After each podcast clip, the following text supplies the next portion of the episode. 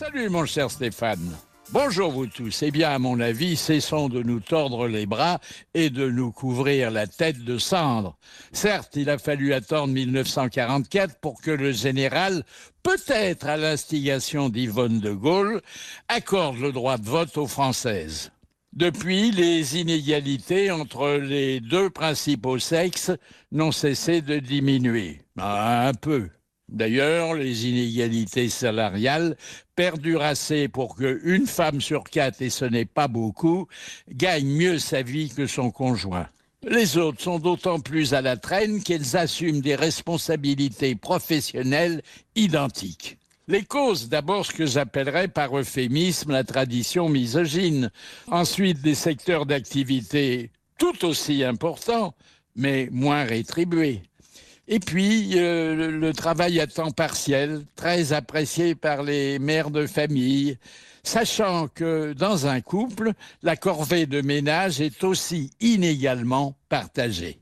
Les reines ont tenu dans l'histoire de France beaucoup moins de place que les rois.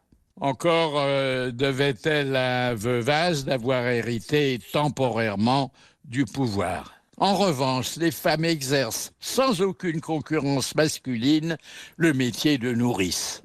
C'est dans le domaine de la santé que les femmes trouvent le maximum d'embauches. Bien sûr, les soignantes et les aides-soignantes ne sont pas payées selon la pénibilité de leurs tâches. Mais on recense aujourd'hui davantage de généralistes en jupon qu'en pantalon, même si les spécialistes et les chirurgiennes sont plus rares.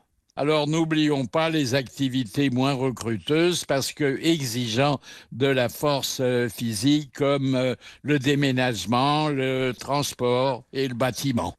Si la loi impose 45% de présence féminine autour des tables de conseil d'administration, on ne trouve dans les firmes du CAC 40 aucune présidente et seulement deux directrices générales. Ailleurs, les patronnes interviennent à hauteur de 15% et à la fin du mois, leur virement est inférieur de 25%. C'est dire si l'égalité réelle décrétée en 2014 a pris du retard. Pour l'heure, les sondages laissent à penser que ce n'est pas une femme qui, le 24 avril au soir, s'installera à l'Élysée.